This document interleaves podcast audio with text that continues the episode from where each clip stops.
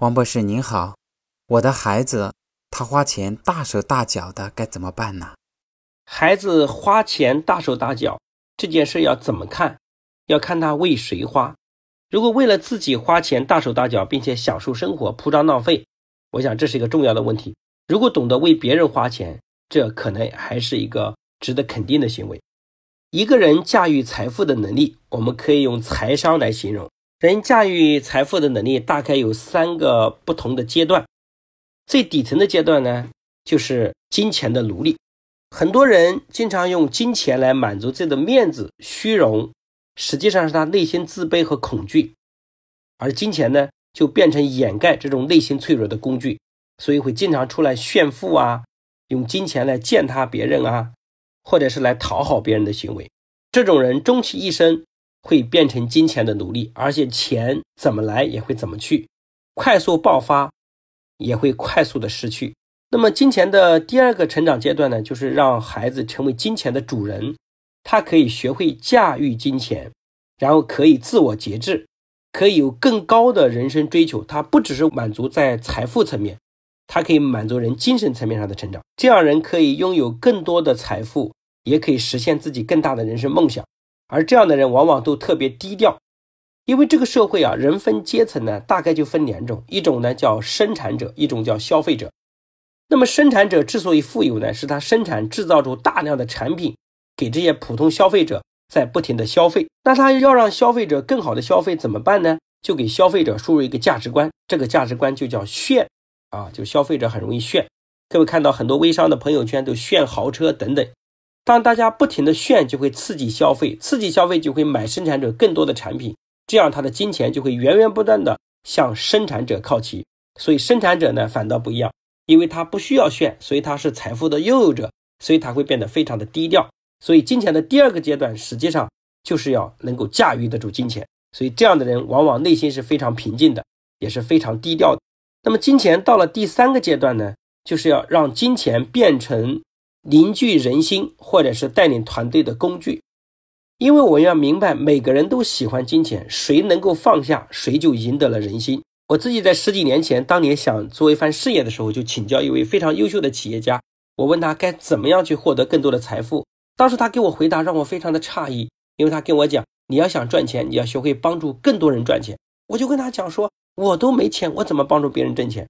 他说，因为帮助别人赚到钱，你才会拥有真正的财富。哎，各位，我反思一下，你看，这是非常有道理的。如果一个人在赚钱之前从来不想好如何分好钱，如何不帮助别人赚钱，是没有这个钱是赚不大的，也做不了很大的事业。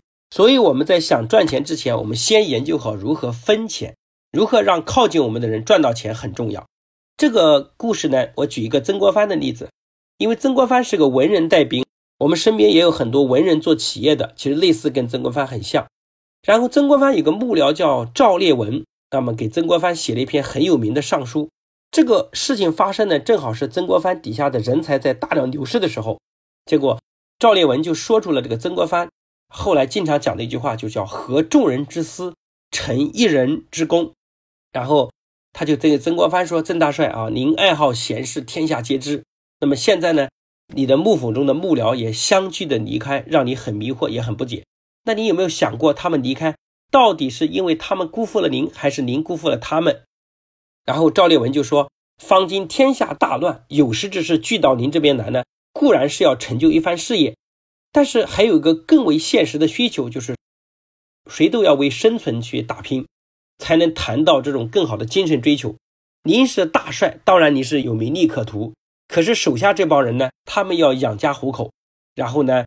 才能够谋划更好的前途，所以武汉呢是您自己带兵打下来的，皇帝要大加嘉赏，然后还封了您做这个湖北巡抚。那么手下这些将士呢，这些文官谋士呢，哪一个都是劳苦功高。这个当然呢，你也不是没有奖赏大家，但是问题是这么大的战役，你总共保举了不到三百人。那么胡林翼呢，大人后来抢回了武汉，这个他的战役比你当时要小。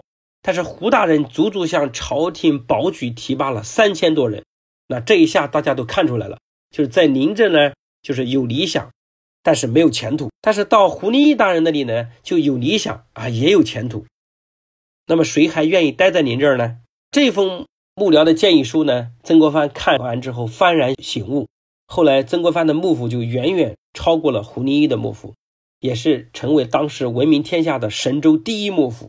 那这里我们不得不总结刚才讲的一句话，叫“合众人之私，成一人之功”。所以，财商的最高境界就是要把金钱散出去，最后来成就一番大的事业，让金钱变成工具。如果你的孩子在对待别人上花钱大手大脚，这是非常值得肯定的；如果对待自己非常的低调和谨慎，这样也是值得肯定的。但是如果他在用金钱买名牌，满足虚荣和面子，我想这就是值得否定的。其实我刚才讲的金钱三个阶段呢，也反映了很多父母在对待金钱上的水平。所以各位家长、各位父母应该从自己开始来改变我们自身的金钱财富观，同时也很好的把这个观点。做给孩子看，让孩子他可以成为财富的主人。那今天这个问题呢，我就回答到这儿，也谢谢大家的认真聆听。